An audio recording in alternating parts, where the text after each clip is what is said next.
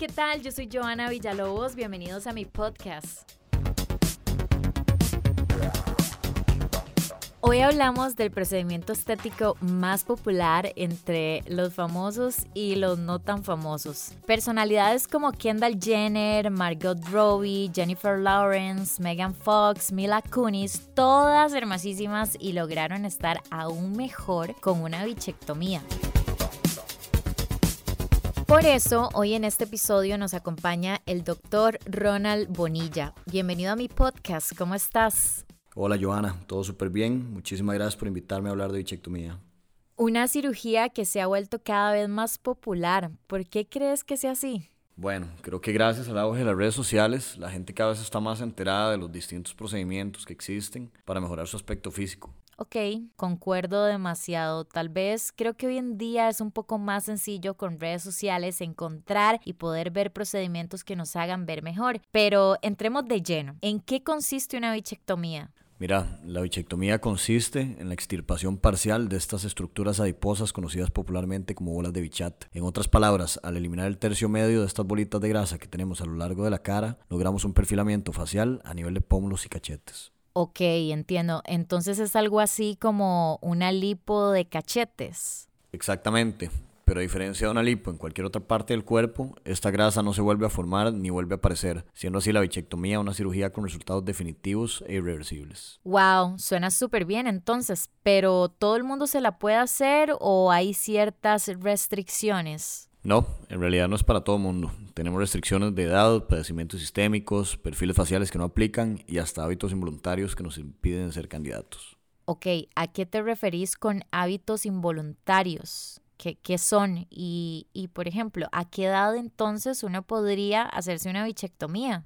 Cuando tenemos pacientes que presentan bruxismo, que es apretamiento, rechinamiento dental, hay que hacer un análisis para determinar qué tipo y grado de bruxismo padece, ya que dependiendo de esto puede haber un crecimiento exagerado en los músculos de la masticación, dándonos una falsa percepción de cachetes por grasa. En ese caso, lo ideal es primero tratar el bruxismo para después continuar con la parte estética. Con respecto a la edad, lo ideal sería por lo menos después de los 18 años. Otra de las preguntas que más hacen es qué tan riesgoso es hacerse una cirugía como estas. La verdad es que todo procedimiento quirúrgico es riesgoso, pero acá lo más importante, como en cualquier otra cirugía, va a ser realizar el diagnóstico y la planificación adecuada para cada paciente y así diluir un poco los riesgos. Lo que sí te puedo decir es que en mi experiencia personal siempre hemos cumplido con las expectativas de todos nuestros pacientes sin ningún problema de por medio. Ok, una de las preguntas que más nos interesa a todos, ¿cuánto cuesta usualmente hacerse una bichectomía? Mira, eso va a variar dependiendo del profesional. Las he visto desde los 380 dólares hasta los 1200, 1500, pero muy honestamente, cuando se trata de salud, yo considero que no es una decisión que se va a tomar con base al precio. Lo más importante va a ser buscar al profesional más capacitado que nos haga sentir mucho más seguros y ojalá tener alguna referencia a algún paciente previo. Ok, ya decidí hacérmela. Ya elegí al doctor, o sea, vos. ¿Qué tengo que hacer antes o después? ¿Cuánto tiempo voy a pasar inflamada? ¿Se puede ir a trabajar o no se puede trabajar? Antes no es tanto el tema, sería más que todo seguir un protocolo farmacológico para evitar un poco la inflamación, pero después de la cirugía serían dos a tres días de reposo absoluto y tener los mismos cuidados de una cirugía de cordales. A pesar de que el procedimiento no se parece en absoluto, al ser tejido blando tiende a haber una inflamación a veces hasta mayor que la de las cordales, va a depender mucho del paciente, pero si se siguen las indicaciones al pie de la letra, la recuperación es completamente indolora y súper rápida. Otra de las consultas que más han preguntado en mi Instagram es que se dice que en un futuro se da un envejecimiento prematuro que a muy, muy temprana edad como que se caen los párpados y los cachetes. ¿Esto es un mito o es una realidad?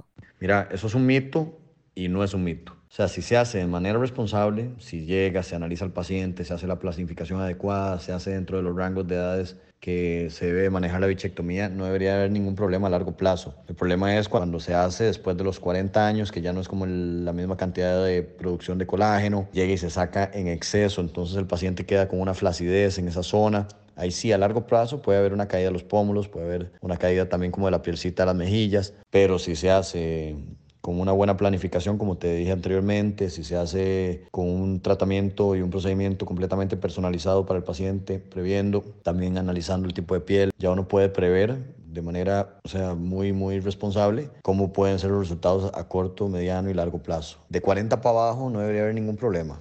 Ok, gente, entonces ya escucharon a tomar muy en cuenta estos consejos, los rangos de edad en la que vos quieres hacértela, las técnicas y también el médico, que al final del día creo que eso es lo más importante cuando uno dice me quiero hacer una cirugía.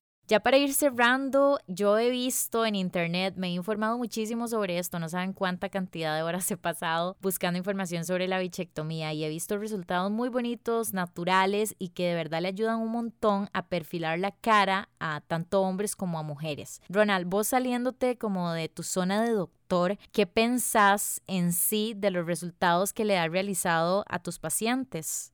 Viéndolo desde la perspectiva de mis pacientes y las experiencias que ellos me relatan, considero que vale 100% la pena valorarse para ver si uno es candidato o no para la cirugía. Es un procedimiento rápido, indoloro y con resultados definitivos y hacer de esta manera pienso que es una experiencia súper satisfactoria para todos aquellos que se sientan disconformes con sus cachetes o que consideran que pueden mejorar con el procedimiento. Los invito a todos a conocer todo lo que tenemos para ofrecer en nuestra clínica Biomaster Dental.